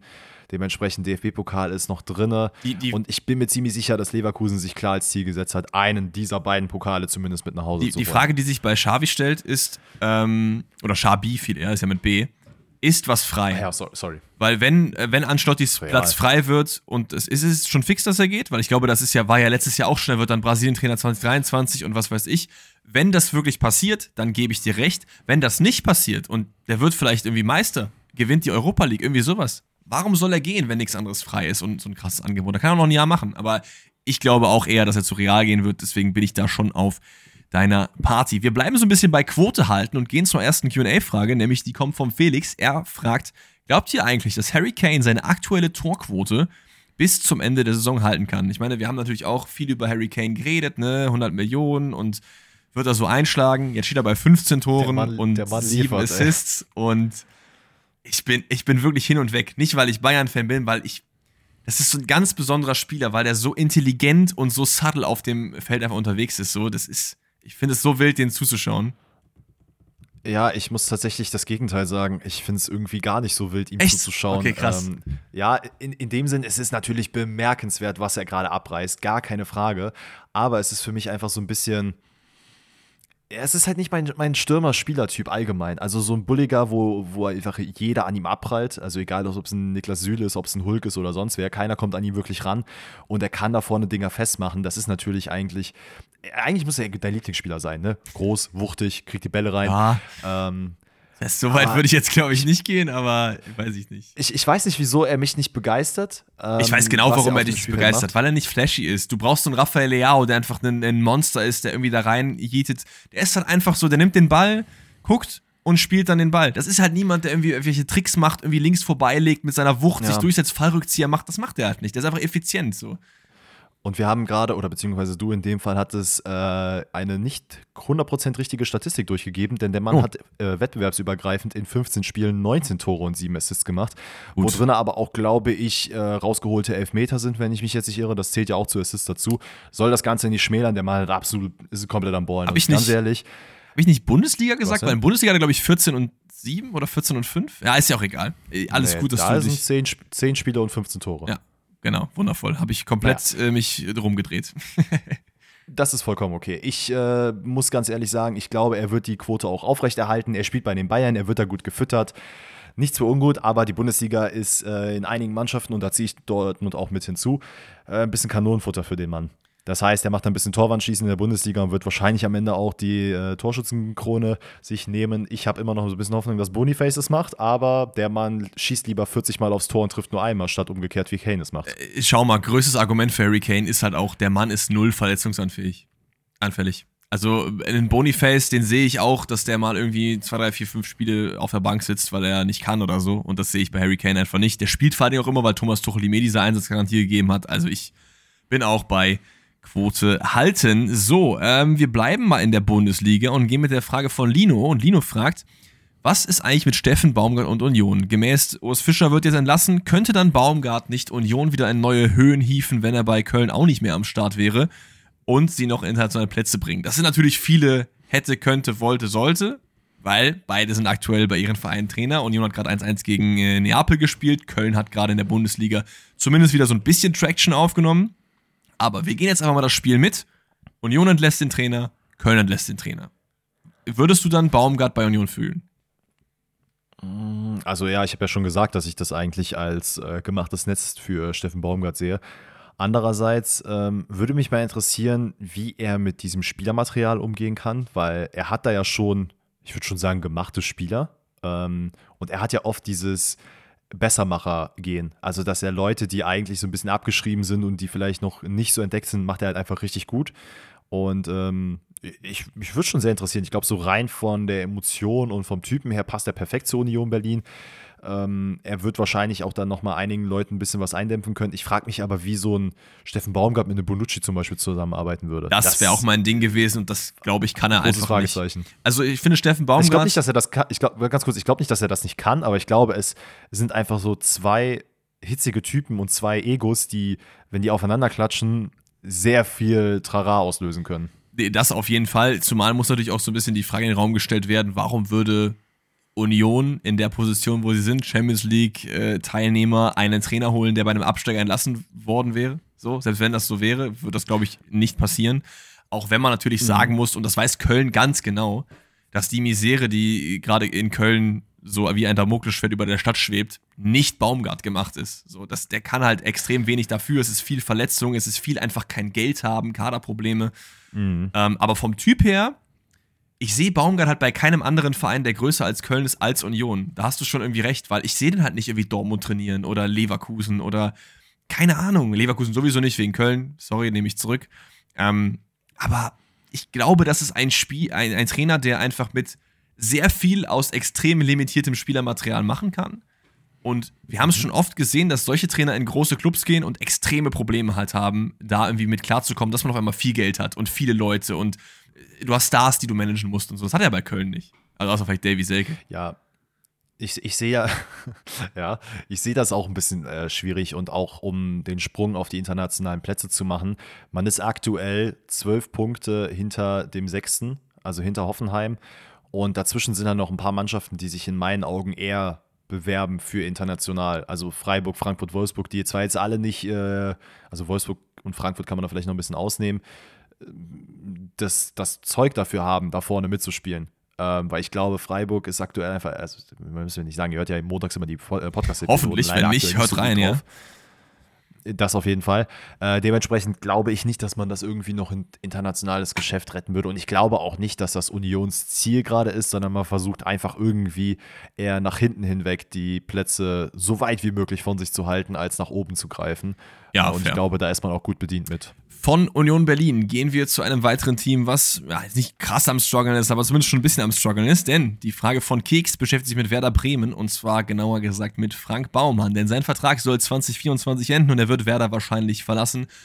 Wie finden wir das? Ich weiß, dass wir ja in dieser Floco-Phase schon öfter mal so ein bisschen mhm. über Werder Bremen und auch Frank Baumann geredet haben und dass ähm, wir ja auch nicht die größten Fans damals von ihm waren. Er hat sich natürlich jetzt so ein bisschen rehabilitiert, unter anderem auch durch den Cater-Transfer, der ja in den Werder-Fans schon so ein bisschen eine Art Euphorie ausgelöst hat. Ich habe ja natürlich gesagt, dass der nicht einschlagen wird. Gott bewahre, ich wünsche ihm alles, aber aktuell ist das ja der Fall mhm. leider. Ähm, wie siehst du ihn so ein bisschen? Also, wenn man überlegt, der Mann, äh, und da zählen wir uns hinzu, wurde, glaube ich, wirklich von allen Menschen fast vom Hof gejagt, als Werder abgestiegen ist, weil man sich da auch gedacht habe, Alter, wieso, wieso ist das passiert? Man hat irgendwie Kadermanagement nicht richtig gut betrieben, man hat äh, Rashica, Eggestein, Sarge und so, das waren alle so Spieler, wo man sich gefragt hat, wieso verkauft man die nicht früher, wieso nicht für mehr Geld? Und das hat alles viel zu lange gedauert und Kofeld zu lange im Amt. Ja, das, da das, ist, das ist halt, glaube ich, das größte Ding, dass äh, Kofeld ist ihm irgendwie sehr äh, wie so ein Geist Geist jagt er ihn. Äh, ja, leider ja. Und ähm, man hat es aber geschafft aus der zweiten Liga mit Ole Werner dann. Doch, Ole Werner war ja, ist ja dann gekommen, ähm, den Schritt in die erste Liga zu machen. Man hat sehr gute Transfers in meinen Augen getätigt. Man hat Mitchell Weiser out of nowhere geholt, wo man sich eigentlich dachte, okay, wieso tritt er bei Werder an, der ja auch selber sich so ein bisschen das Fragezeichen gestellt hat, hey, wieso, ja, irgendwie wollte mich kein anderer Verein und Werder wollte mich, da hat es irgendwie gepasst.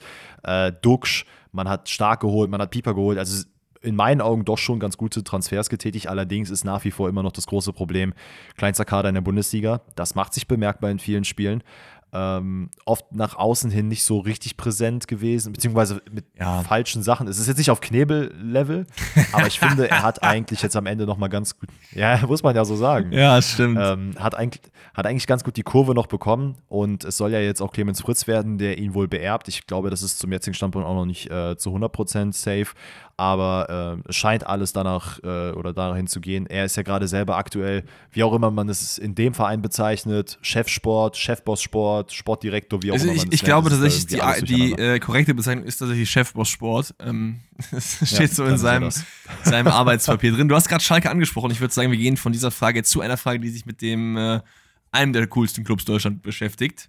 Sage ich jetzt einfach mal in dein Gesicht, auch wenn du Dortmund-Fan bist. Es geht nämlich um die Frage von Kev. Und Kev fragt: Zwei Siege in Folge für Schalke in der Liga. Ist dort etwa die Wende geschafft? Und ich habe die Frage so ein bisschen mit reingenommen, weil ich finde, wenn man die sich so durchliest, denkt eigentlich man sofort, ja, nee, also zwei Spiele heißt ja, ja nichts.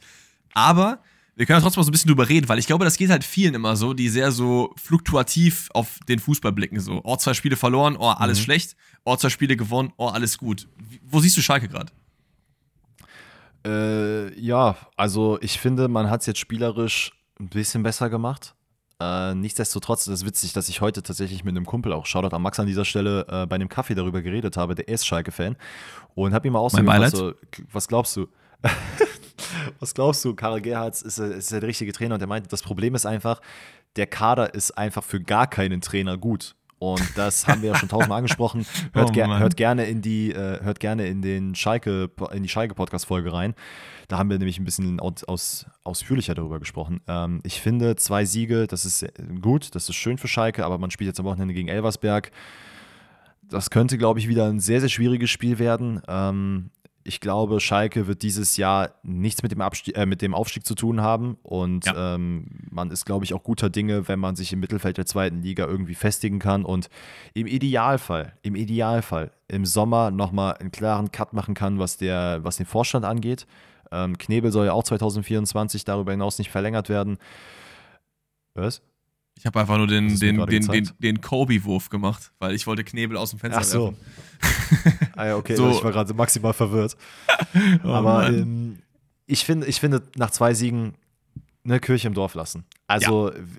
ich, ich, bringe jedes Mal das Wolfsburg-Beispiel auf, was wir letztes Jahr oder diesen, dieses Jahr im Januar hatten. Man hat zwei Spiele gefühlt mit 8-0 gewonnen und dann hieß es, ah, die sind Champions League. Oder Werder Bremen, als die die Rückrunde äh, oder letzte, nee, letzte Hinrunde in der letzten Saison gespielt haben und alle sagen, ah, die sind nächste Saison in Europa. Ja, dann kam die Rückrunde, dann kam diese Saison.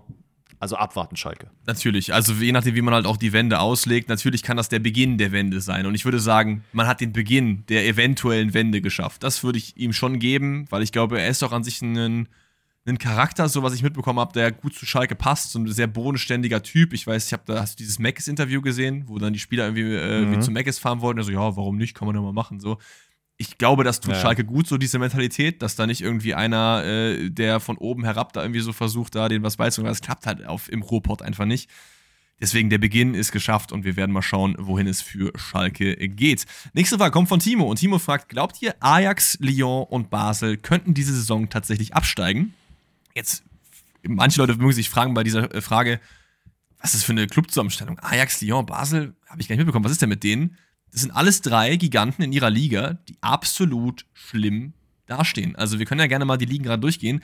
Auswendig weiß ich nicht ganz. Ich weiß, Lyon ist auf jeden Fall Tabellenletzter aktuell in der Liga. Einfach Tabellenletzter. Ja. Ajax, ist Ajax ist auf Platz 11 gerade, hat sich jetzt in den letzten Spielen zumindest wieder ein bisschen hochgekämpft, war aber auch ähm, sehr, sehr am Krisel, muss man ganz ehrlich sagen. Äh, Basel aktuell in der Tabelle auf dem 12. Platz, das heißt in der Schweiz auch letzter, hat die letzten vier Spiele verloren und ähm, ja, also ich muss sagen, bei Lyon und Basel, ich glaube nicht, dass diese Mannschaften absteigen. Ich glaube, dafür sind, und das sagen wir auch immer wieder, viele Kader auch einfach zu gut und andere dagegen zu schlecht. Ähm, ich finde, Ajax können wir hier ein bisschen ausklammern, weil man tatsächlich da ja jetzt schon auf Platz 11 hochgerutscht ist, wo es ja in den letzten zwei, drei Wochen noch hieß, Alter, das geht gar nicht. Man hat jetzt den Trainer gewechselt äh, zu, wie heißt er denn noch gleich? Fundenship, glaube ich. Partnership, das klingt wie so ein EA Sports FC Nachwuchstalentname, Junge. aber, aber es, ist doch sein, es ist doch sein Name, oder nicht? Äh, weil es ist auch ein unbeschriebenes Blatt. Äh, ich kannte ihn tatsächlich überhaupt nicht. Mhm. Es ist äh, John Fundship. Geil. Jetzt wissen wir es. Äh, ich glaube, da kann man auf jeden Fall die Wende noch schaffen. Da wird man aber auch froh sein, wenn man irgendwo im Mittelfeld landet und äh, wie gesagt, weit weg von den Abstiegsplätzen. Aber sag mal, was hältst du denn von Lyon, Basel und äh, Ajax? Die Antwort ist ja. Also, die können absteigen. Ich finde, man darf oh. sich bei diesen großen Vereinen, die einen riesen Namen haben, nicht blenden lassen von diesem Namen, weil wir haben das schon öfter gesehen, dass Schalke, das, HSV. genau, dass Schalke zum Beispiel, bestes Beispiel, Zweiter geworden ist, nicht mit gutem Fußball, aber in der Folgesaison abgestiegen ist so. Und man unterschätzt oft, dass wenn diese großen Clubs wirklich so krass in Straucheln geraten, die dann irgendwie mit ihrer Fanbase, das ist ja bei Lyon zum Beispiel so, ich weiß, die Fans haben ja eine riesen Ansage gemacht dem Club und dann waren die Spieler alle da und ihr, ihr seid nicht würdig, das Trikot zu tragen und so weiter und so fort. Wenn du einmal in diesen Strudel kommst, dann kann das passieren. Union Berlin, ich nehme die da nicht raus. Also, ja. das ist jetzt kein Verein von äh, Lyon, Ajax, Basel Level, weil die einfach nicht das riesen Standing im Land haben aufgrund ihrer Historie so. Mhm. Aber auch die sind nicht sicher vom Abstieg. Ich glaube am Ende, dass keiner von den drei absteigen wird.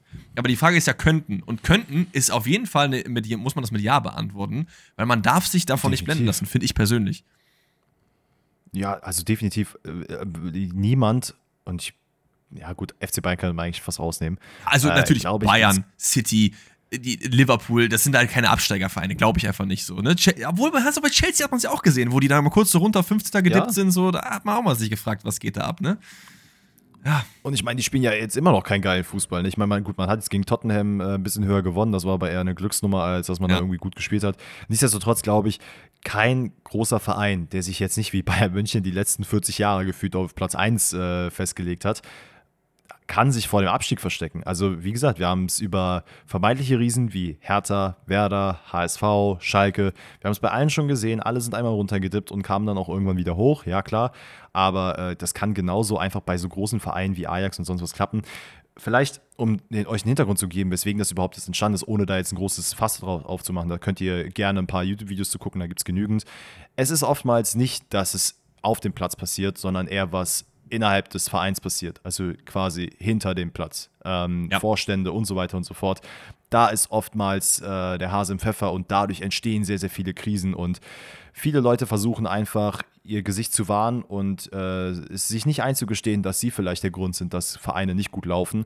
Und genau, dadurch entstehen halt immer weiter solche Verläufe. Bestes Beispiel Schalke 04, da ist es genauso. Ähm, aber ja, es kann jeden treffen. Es kann jeden treffen. Weiter geht es mit der Frage von Fritz. Und Fritz fragt, was glaubt ihr, wie weit sich der Fußball noch weiterentwickeln wird? Hätte ein heutiges Team eine Chance gegen ein Team in 50 Jahren? Hintergrund der Frage ist natürlich so ein bisschen, wenn wir jetzt 50 Jahre zurückgehen, ins Jahr 1973, wer war da geisteskrank krass? Die Bayern, glaube ich. Ne? War das nicht 72, 73, 74, irgendwie so, wo die dreimal die Zellen voll gewonnen haben? Wird jetzt wahrscheinlich richtig sein, ist mir aber auch egal. Wenn man jetzt die Bayern in das heutige Jahr nimmt von damals, haben die eine Chance gegen ein Spitzenteam? Und die Antwort ist nein. Also wahrscheinlich nicht. Weil das einfach eine ganz andere Zeit war mit anderen Spielern. Der Fußball war einfach ein ganz anderer. Die würden mit dem heutigen Tempo gar nicht mehr mithalten. Aber die Frage von Fritz geht ja von heute in die Zukunft. Und finde ich eigentlich eine sehr, sehr nice Idee. Glaubst du, dass das genauso wäre? Dass wenn ich dann äh, das City von 23 gegen das City von, weiß ich nicht, 73 äh, spielen lasse, dass die keine Chance haben? Ich glaube, die Diskrepanz wird eine, ein bisschen kleiner sein, als wenn man jetzt äh, von 63 zu jetzt sieht, äh, weil ich, oder 73 zu äh, 2023. Sind das 50 Jahre? Ja, doch, ja. Ich kann im Kopf noch ein bisschen rechnen. Äh, ich finde, da ist einfach, der Fußball hat eine zu krasse Entwicklung genommen. Und andererseits muss man natürlich auch sagen, das kannst du generell über Technik sagen. Vor 20, 30 Jahren haben wir über äh, Sachen geredet, wo man sagt, ja, irgendwann mal können wir Handys mit, äh, mit dem Finger benutzen, so und heute ist das gang und gäbe du hast dann so einen exponentiellen Anstieg und irgendwann flacht er halt ein bisschen ab. Und ich könnte mir vorstellen, dass das im Fußball auch der Fall sein wird. Andererseits, Technologien werden sich erweitern. Du hast jetzt schon so komische Cyborgs wie Haaland, die einfach geistesgestört sind und äh, nicht mehr menschlich sind. Ich glaube, das wirst du in Zukunft einfach noch mehr haben. Und äh, der Fußball wird sich einfach auch dahingehend noch weiterentwickeln. Es wird neue Spielsysteme geben, es äh, wird neue Regeln geben, keine Ahnung was, dass ich mir da auch vorstellen könnte, dass es für die Mannschaften aus dem aus der jetzigen Zeit unglaublich schwer wird, auf einem Level zu bleiben mit denen in 50 Jahren. Ich glaube tatsächlich, dass es sehr viel einfacher ist, eine Mann für eine Mannschaft aus 2023 gegen eine Mannschaft aus 73 zu gewinnen, also äh, 2073, wie ja, ja. andersrum. Also du hast ja gesagt, es wird, glaube ich, ein bisschen okay, einfacher. Krass. Ich glaube, es ist viel einfacher, weil diese, diese Diskrepanz zwischen 73, also 1973 und 2023 ist eine gigantische, weil der Fußball einfach auch noch oder Technik generell sehr in den Kinderschuhen ist. Du hast das Beispiel Handys mhm. genommen. Wenn wir jetzt Handys vor 20 Jahren mit Handys heute vergleichen, ist dieser Sprung meines Erachtens wird der viel, viel größer sein, als wenn ich jetzt nochmal 20 Jahre Handys weitergucke. Weil was, was soll denn noch kommen? Das, weißt du? Ja, aber ich meine, das hat, man, das hat man sich ja damals auch gedacht. Damals hieß es auch, ja, was soll denn jetzt so groß kommen? Da hat man auch gesagt, 2002 gibt es schon fliegende Autos, die haben dann auch nicht stattgefunden. Und jetzt reden wir darüber. Und wer weiß, vielleicht in 50 Jahren, wenn es dann immer noch Pfosten rettet gibt, dann reden wir genau über die gleiche Sache wie damals. Wie konntest du so einen Sprung geben? Vielleicht, aber ich glaube, wenn du Leute mit den ersten Handys fragst, was am Handy noch krass werden könnte, haben die schon eine Vorstellung davon. Nämlich, der Bildschirm ist nicht ein Millimeter groß, sondern halt viel größer. Du kannst irgendwie immer telefonieren for free. Du kannst, weiß ich nicht. So. Und ich stelle es einfach mal in den Raum, dass ich glaube, dass auch der Fußball sich nicht so krank weiterentwickeln kann, dass jetzt ein Haaland gar nicht mehr weiß, wo, wie man überhaupt Fußball spielt. Weil ich glaube, wenn du einen Franz Beckenbauer in die heutige Zeit nimmst und ihm nicht, weil er hat ja die Entwicklung auch als Kommentator oder Experte mitgemacht, wenn du ihm das halt wegnimmst mhm. und einfach nur den Franz Beckenbauer von damals und heute nimmst, keine Chance. Der hat eine Position gespielt, die gibt's ja. gar nicht mehr. Der würde links und rechts auf seinen Hosenboden gesetzt werden, so. Und das hat nichts damit zu tun, ob der ein guter Spieler ist oder nicht. Deswegen, ich finde es eine sehr, sehr interessante Frage und ich hoffe, wir sind noch lange genug in diesem Game dabei, dass wir vielleicht zumindest nicht in 50, aber in 10, 15, 20 Jahren nochmal gemeinsam darüber reden können. Es ist eine spannende Frage, aber ich glaube, es wird niemals wieder so einen Riesensprung geben, wie, wie es den damals gab. Gut, so, jetzt ja, muss ich einmal kurz durchgucken, äh, was wir noch vergessen haben. Ja, Lukas hat noch eine interessante Frage eingesendet. Welcher Fußballmoment hat euch Tränen in die Augen beschert, sowohl positiv als auch negativ? Ich kann ja mal gerne meine vorwegnehmen. Ähm, bei mir sind direkt zwei mhm. Sachen ins Auge gesprungen. Negativ als allererstes den Eriksen-Kollaps, den ich damals bei der EM 2021 live miterlebt habe. Also ich habe jetzt nicht geweint, aber ich war schon schock. Also ich habe mir das angeschaut, wie diese Spieler da um ihn rumstanden und ich dachte halt, das war das letzte, was man von Eriksen gesehen hat. Deswegen ist es umso schöner, dass der Mann heute wieder auf dem Spielfeld steht. Aber das ist mir so direkt als einer der Schockmomente überhaupt eingefallen. Ich weiß, Mhm. Wahrscheinlich war das jetzt nicht so das, worauf die Frage abgezielt ist, sondern es ging wahrscheinlich eher um das Sportliche so, aber es ist für mich trotzdem ein sportlicher Moment, den ich halt immer so hey, dabei habe, weil ich ihn miterlebt habe. Und ansonsten so freudig ist für mich einfach das, das Robbentor CL-Finale gegen Dortmund, weil äh, mit der Story im Finale davor, wo Robben auch ein ne, bisschen eine tragische Figur war. Und jedes Mal, wenn ich die Stimme höre, wie er halt, ich meine, das ist jetzt natürlich ein bisschen blöd für dich, dass jedes Mal, wenn solche Fragen kommen, ich diesen Moment halt mhm. halt abbringen muss. Aber wenn das ich diesen, okay. diesen, Kommentar immer höre, da, da, stellen sich mir auch immer die Haare auf. So. Es gibt einfach so Momente und das ist einfach einer für mich. Also für mich, ich habe es ja gerade äh, schon anfangs der Folge ein bisschen vorweggenommen, äh, für mich emotional gesehen, was mir eigentlich immer Tränen in die Augen beschert, ist einfach äh, Fankultur. Also insbesondere You Will Never Walk Alone im Stadion. True. Das äh, macht einfach was mit mir. Ich weiß nicht warum, aber es äh, löst immer eine Gänsehaut aus, egal wie oft ich mir es angucke. Und auch ein Moment, der dann eher sportlich das betrifft, wo ich weiß, das war, glaube ich, so einer der Momente, wo ich wirklich, wirklich krank geheult habe wo ich so aufgelöst war, wie, glaube ich, selten in Bezug auf Fußball. Das war einfach das Spiel in der WM 2006 Italien gegen Deutschland. Ah, ich habe es, glaube ich, schon mal in einer Folge erwähnt ich habe einen unglaublichen Hass auf diese italienische Nationalmannschaft entwickelt an dem Tag. Äh, ich hatte es ja auch erzählt, dass wir am nächsten Tag auf den Spielplatz gegangen sind und ähm, ja, zwei italienische Jungs reinkamen äh, auf den Spielplatz und dann irgendwie zocken wollten und das halt so richtig ins Gesicht gehangen haben, dass die jetzt äh, am Vorabend gewonnen haben. Äh, die waren dann noch am, nach, dem, nach den Sommerferien waren sie weg. Ich habe sie auch nie wieder gesehen, aber das war ein Moment. wow, ich habe so gestört geheult. Ja, fair. Das war wild. Absolut fair. Und äh, im Zuge der Zeit, letzte Frage. Ähm, wo ist sie denn? Jetzt habe ich mich hier. Also heute ist wirklich wieder alles drunter und drüber, ne? Ah, hier. Ganz unten. Weil ich habe es nicht gesehen, weil der Name, von dem die Frage kommt, einfach Rasen ist. What? Okay. Liebe hm, Grüße Klar. an Rasen. Stichwort Ballon d'Or. Welche Leute werden eurer Meinung nach in den nächsten sieben Jahren einen Titel holen? Wir machen kurz Quickfire, Danny. Hau mal ein paar Namen raus, wo du sagst, die holen auf jeden Fall mindestens einen. Haaland. Okay, weiter. Mbappé. Ja.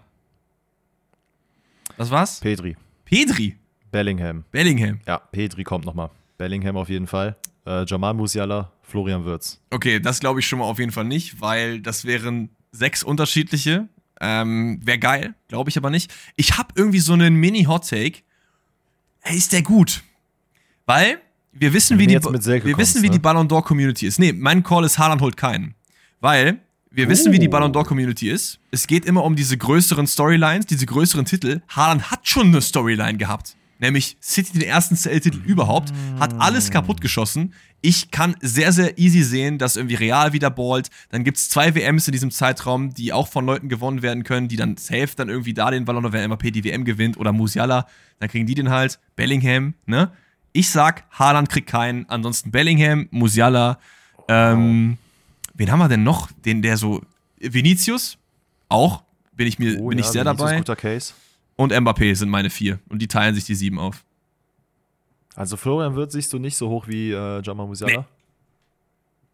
Nee. Okay. Dafür müsste ja. er, Ey, dafür, dafür müsste er halt zu einem kranken Team wechseln. Ne? Also was ich mir vorstellen könnte, ist, dass Musiala geht und dann wird es der Musiala-Ersatz wird, aber dann hat er halt Musiala als Gegenspieler bei Real oder was auch immer und dann aber das ist ja auch geil und dann fetzen die sich um den Ballon Das- d'Or. Das, das- ist ja das, was wir sehen Das wäre auch krank. Imagine, du hättest zwei Deutsche, die sich um den Ballon d'Or streiten. Das, also, wüsste ich jetzt nicht, wann das letzte Mal der Fall können, gewesen ist. Die können Ne? von mir aus, die können von mir aus auch, keine Ahnung, aus Usbekistan kommen. I don't care. Ich will einfach nur einen geilen Zweikampf oder nicht nur einen Zweikampf. Ich will einfach wirklich einen Royal Rumble sehen, wer den Ballon d'Or gewinnt und nicht nur zwei Dümpels, die das die nächsten 20 Jahre dann jetzt machen werden. Und ich glaube nicht, dass es sich nur bei Mbappé und Haaland aufhalten wird.